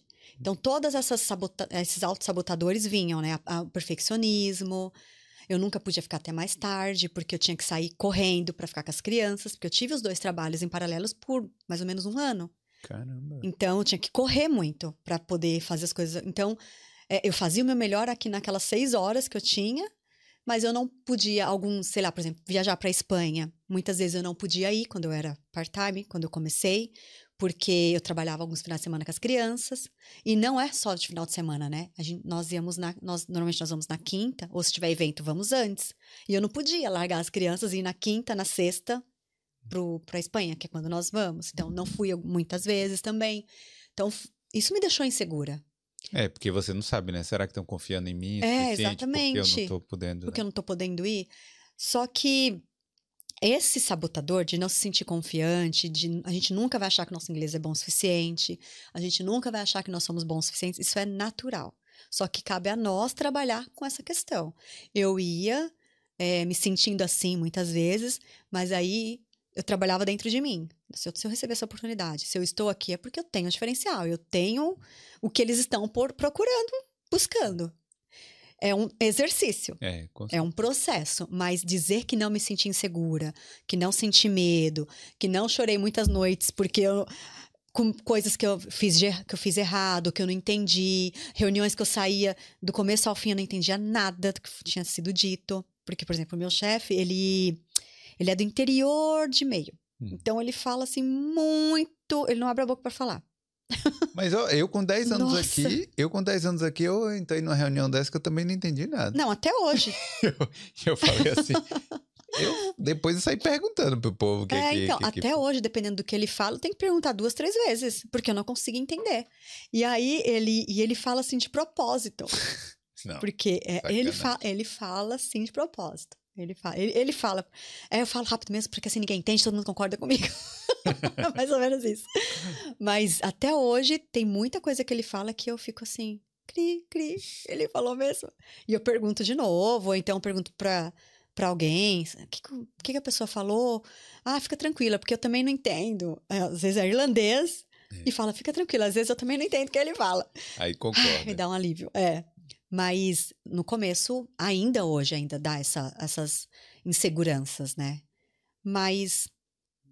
eu- Mas, eu- mas você vai se é, acostumando. é, você vai se também, né? adaptando, você vai fazendo um processo de autoconhecimento, você vai melhorando, você vai estudando, Hum. você vai, sabe, você vai sendo uma versão cada vez melhor, porque senão você, né, É. você precisa estar evoluindo. É Esses porque- desafios te incentivam a evoluir. Porque se eu ficar sempre confortável, ah, meu inglês tá bom, não posso, não preciso melhorar. Eu não vou atrás de melhorar. Ah, isso aqui tá bom para mim, eu não vou atrás de algo melhor. Então você tem sim que ter uma feridinha lá, alguma coisa tem que te incomodar para você ir buscar pela evolução, pela transformação, ou por mais conhecimento, seja lá o que for. Mas tem que ter uma feridinha, senão você acomoda. É, tem, tem muita gente que tá aqui há muito tempo, passaporte europeu, o inglês já tá bom, e continua nos mesmos trabalhos, Tem. assim. Fica parecendo que a gente tá com pré... que eu, né? Fica parecendo que eu tô com preconceito pelo tipo Uhum. de trabalho, mas não é. Mas é o que eu falei. Quando você quer evoluir um pouco, comprar uma casa, por exemplo, é difícil você comprar uma casa sendo, sendo É. cleaner. É porque, Entendeu? assim, às vezes as pessoas se acomodam É. por várias questões. Primeiro, por não acreditar no seu potencial, porque tem gente que tem a faca e o queijo na mão. Pra Hum. minha percepção, tá? É, uma pessoa que tem cidadania e, e tá trabalhando de cleaner, por exemplo, não, como eu falei, já fui cleaner, não tô desmerecendo. É uma. É uma, uma você está perdendo tempo. Você está perdendo oportunidades, porque tem a faca e o queijo na mão. Arregaça as mangas aí, melhora o inglês, seja lá o que for, e vai atrás de algo melhor. É, melhora o currículo. um Sabe, melhora o currículo. Tem, tá cheio de brasileiros tops aí, muito bons, ajudando na área de carreira, como fazer um currículo, como se comportar numa entrevista, vai melhorar o inglês, vai contratar uma consultoria para entrar na área de educação infantil, né? É. Aí Tem tantas possibilidades, mas assim, não fique esperando cair do céu, porque não vai cair do céu. As pessoas acham que assim, vou rezar para Deus, Deus vai me dar a bênção. Deus dá a bênção, mas ele não vai dar se você estiver lá sentado no seu sofá esperando. Faz a sua parte. O universo entende movimento e não palavras.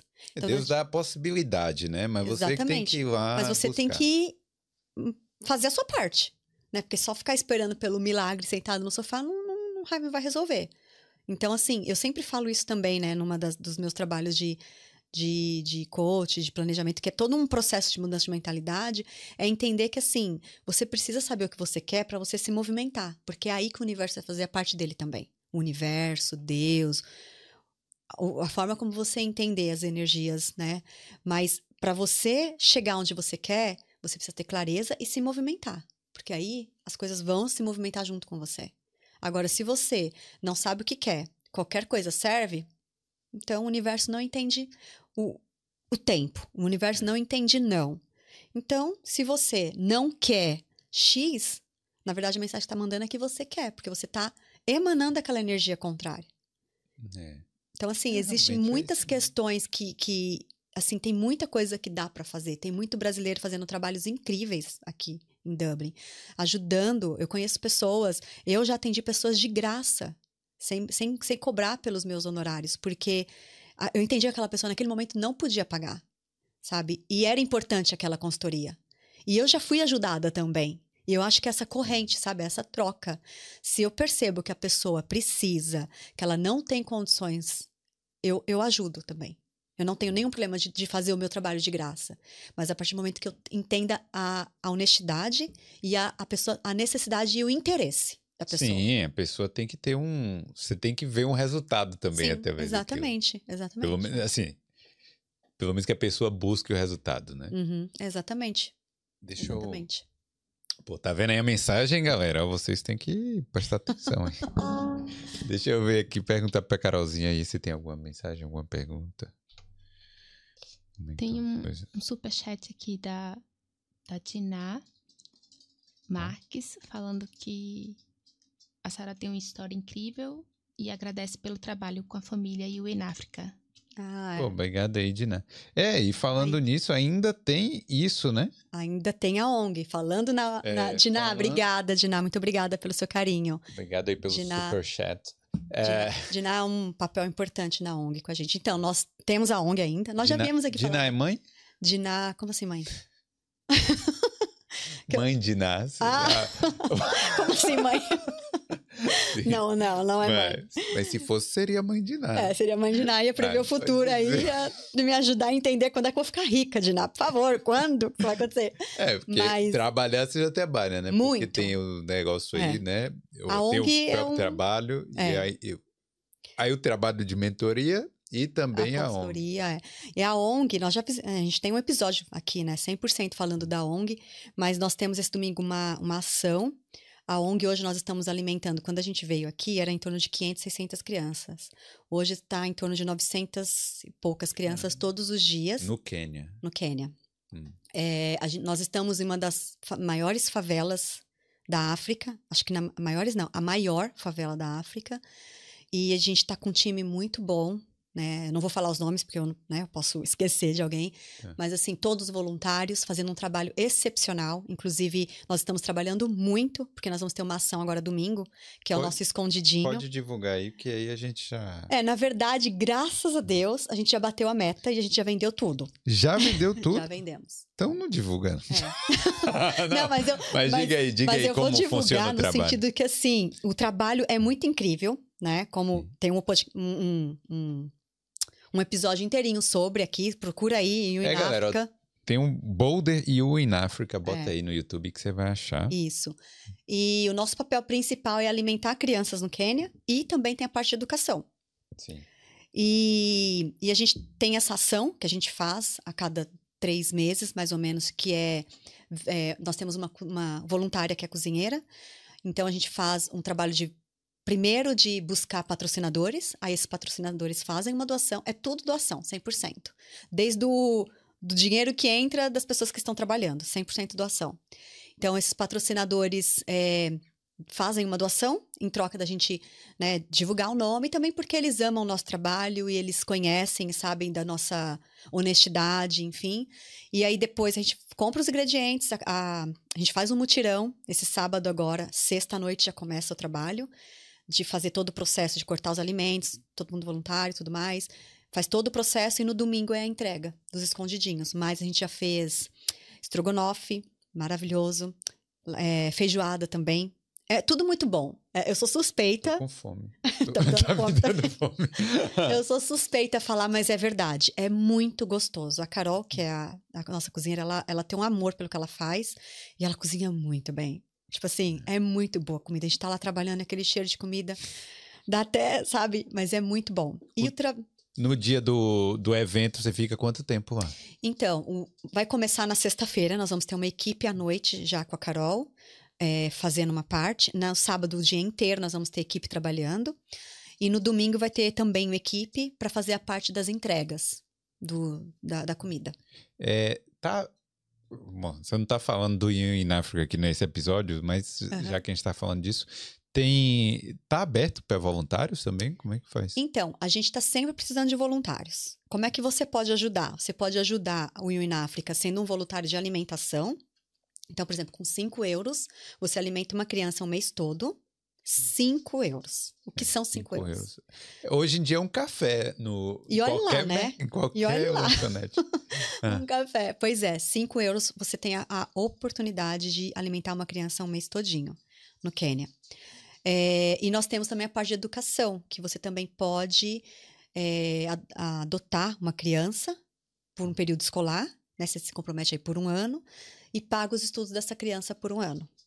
Mas hoje nós estamos, nós já temos os padrinhos da, da escola, nós já fechamos, só que hoje nós estamos buscando e precisando muito de padrinhos de alimentação. Então tem pessoas que falam assim: ah, eu não vou ajudar porque eu não tenho dinheiro. Eu não. Só que, cara, 5 euros você pode ajudar com 5 euros. E eu posso te garantir que a sensação de gratificação de estar fazendo algo por alguém é maior do que você se dispor a ajudar, sabe? Sim. Porque tem, as pessoas acham que assim, ah, para ajudar uma ONG, para ser voluntária em alguma coisa, tem que ter dinheiro, tem que dar muito dinheiro. E não. 5 euros, 10 euros, você, uma vez por mês, que pode ser debitado na sua conta. É só entrar na, no arroba Uninafrica Oficial, lá tem todas as informações, tem um formulário bonitinho. Pode ser debitado na sua conta, no seu cartão. 5 euros. Imagina, É. 5 euros dessa comunidade gigantesca que nós temos de brasileiro. Quantas Pois crianças é. a gente vai poder alimentar? Essa, essa grana faz uma diferença lá, né? na- no Quênia. E a gente faz esses eventos para garantir caixa, porque muitas vezes nós não temos doadores, as pessoas desistem no meio do caminho e tudo mais, e a gente precisa fazer esses eventos para garantir um caixa reserva.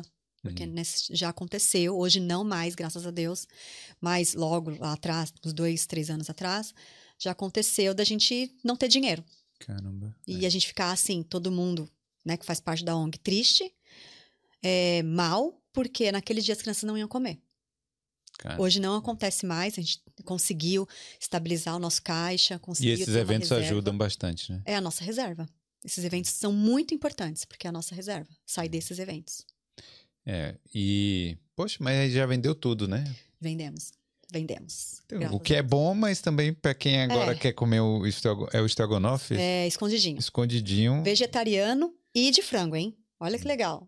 Sim. Os vegetarianos também têm o, Também vão de ter direito. palmito e tem o de frango, é. Aí vai ter bolo, bolo de cenoura com cobertura de chocolate, vai ter Coca-Cola, Boa. bem, que você pode pedir. A gente tem deliveries também que são voluntários, que faz a entrega na sua casa. Quem quiser retirar, a retirada vai ser na Seda, que também é um parceiro nosso.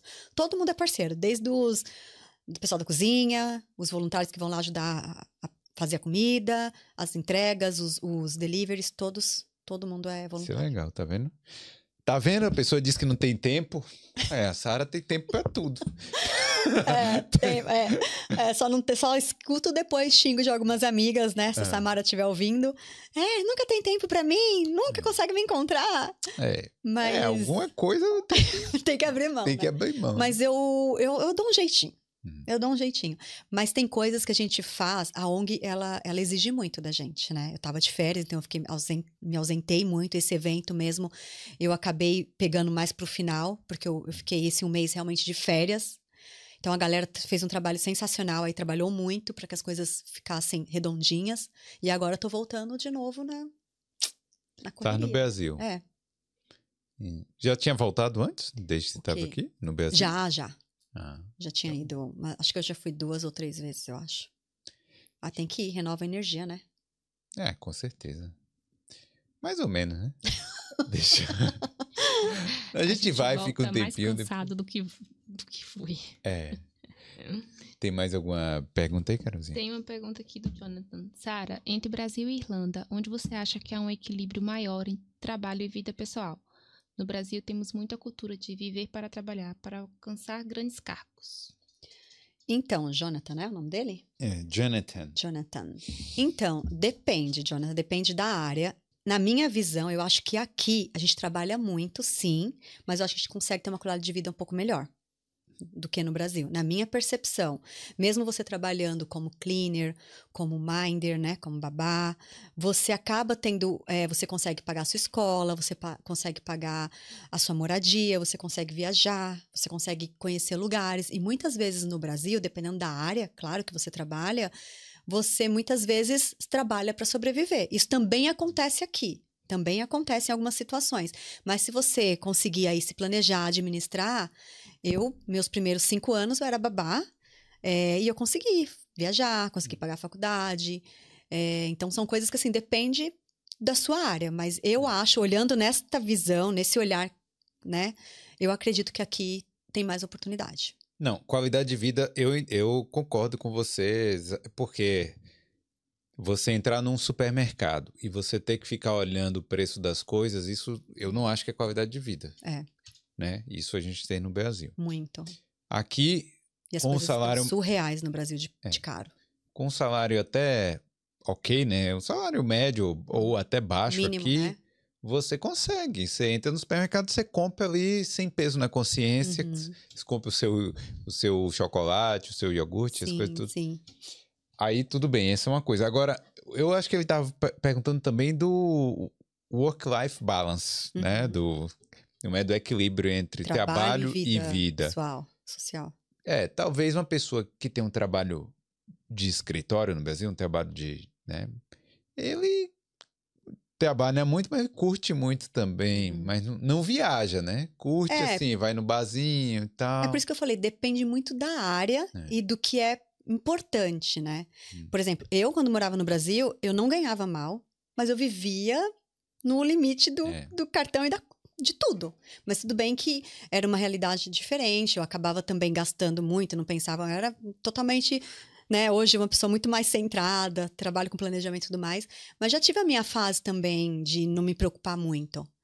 Mas assim, comparando uma pessoa que no Brasil ganha dois mil reais, uma pessoa aqui na Irlanda ganha dois mil euros, porque a gente sabe que dois mil euros, assim, comparando aluguel, salário, é, aluguel, contas, comida, tá meio que ali na balança. comparando com euro aqui na Irlanda. Eu acho que essa pessoa que tem 2 mil euros aqui tem uma qualidade de vida um pouco melhor. Hum. Mas aí depende. Por exemplo, se você no Brasil tem o seu apartamento, a sua casinha, aqui você vai dividir casa. É, Você vai morar com alguns negros aí. Muitas vezes dividir quarto. é. Então, é, é, é assim, tem que analisar a situação. Ah, eu tô no Brasil, eu tenho dois mil reais de salário, mas eu tenho a minha casinha, eu não pago aluguel, eu moro sozinho, eu faço, sabe, eu tenho o meu carro. É. Então, depende. Por isso que é, é, é um pouco é, difícil de você dar um, Você não tem uma como visão, é. generalizar, né? Tem que analisar caso a é, caso, caso aí. a caso, é. Mas se você souber exatamente quanto você vai poder ganhar aqui, quanto você ganha no Uhum. Brasil, você pensa aí na sua situação e, e analisa. né? É, mas se quiser bater um papo, depois me chama no Insta, Hum. que eu posso, a gente pode desenvolver melhor essa conversa. Show. E aí, Carolzinha? Tá. Eu vou fazer a, a última pergunta aqui da Deca. Ela Hum. pergunta se a Espanha o salário é igual ou melhor que aqui na Irlanda. É menor. É mais Hum, baixo. Mas salário. nesse caso aí do De educação infantil? de educação infantil, De educação infantil, para quem já está na área, já tem experiência e passou naquele concurso, é ótimo.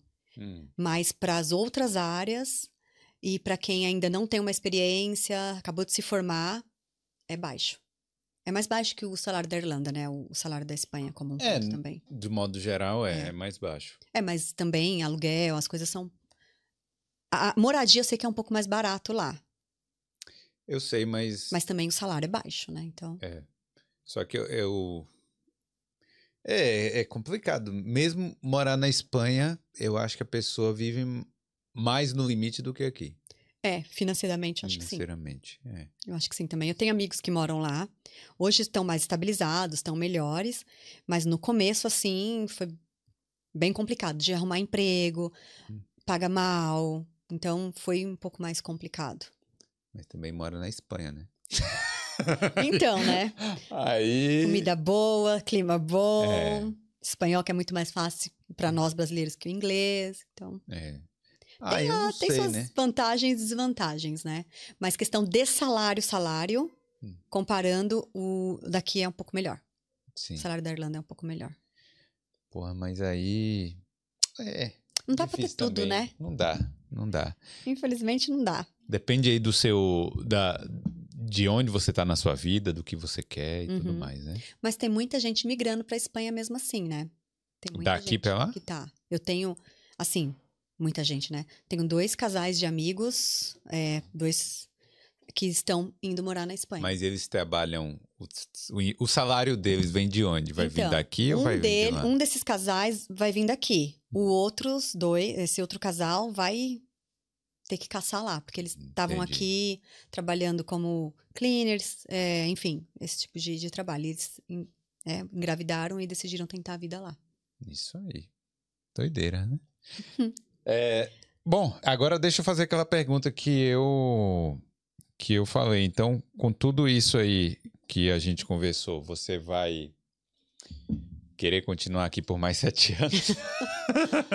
Bom, por mais sete anos eu não sei, mas o meu plano é continuar aqui por mais um tempo. Eu tenho um planejamento e, e tem algumas coisas que eu preciso atingir aqui ainda para que eu consiga, quando eu atingir isso, aí eu decido se eu, se eu vou para outro país, se eu continuo aqui, se eu volto para o Brasil. Aí, a princípio, a curto e médio prazo, não, eu não volto para o Brasil. É. Talvez É, longo prazo. quem tem um planejamento é outro esquema, né? É, Tá vendo aí, galera? Vocês têm que ter um planejamento essa aí. clareza é muito importante. Precisa ser no computador? Não, pode fazer no papel o Que- planejamento. ah, pode ser no papel, no computador, na agenda. É. É. porque, assim, planejamento não é uma coisa que você faz no ano e esquece, né? Você se planeja todo mês, todo ano. Eu sempre falo que é do macro pro micro. Então, primeiro você vai planejar lá o seu ano. Depois que você planejou o seu ano, né? O que, que você tem como objetivos e tudo mais, você vai planejando os meses e depois as semanas. Então, eu sempre falo no meu Insta que a semana começa no domingo. Domingo é quando eu planejo toda a minha semana. Então, é quando eu faço as minhas marmitas da semana para comer bem, saudável. É quando eu sento para fazer a minha agenda, né? O dia que eu vou estudar, os horários que eu vou para academia, que eu já tenho isso bem organizado, mas eu coloco tudo na agenda. O, sei lá, os meus horários de, de reuniões, Eu deixo já tudo organizado, sabe? Porque aí eu não fico naquela loucura. Por exemplo, se hoje eu planejei que eu ia vir aqui, eu não vou botar um outro compromisso em cima. Eu já tenho isso organizado e planejado.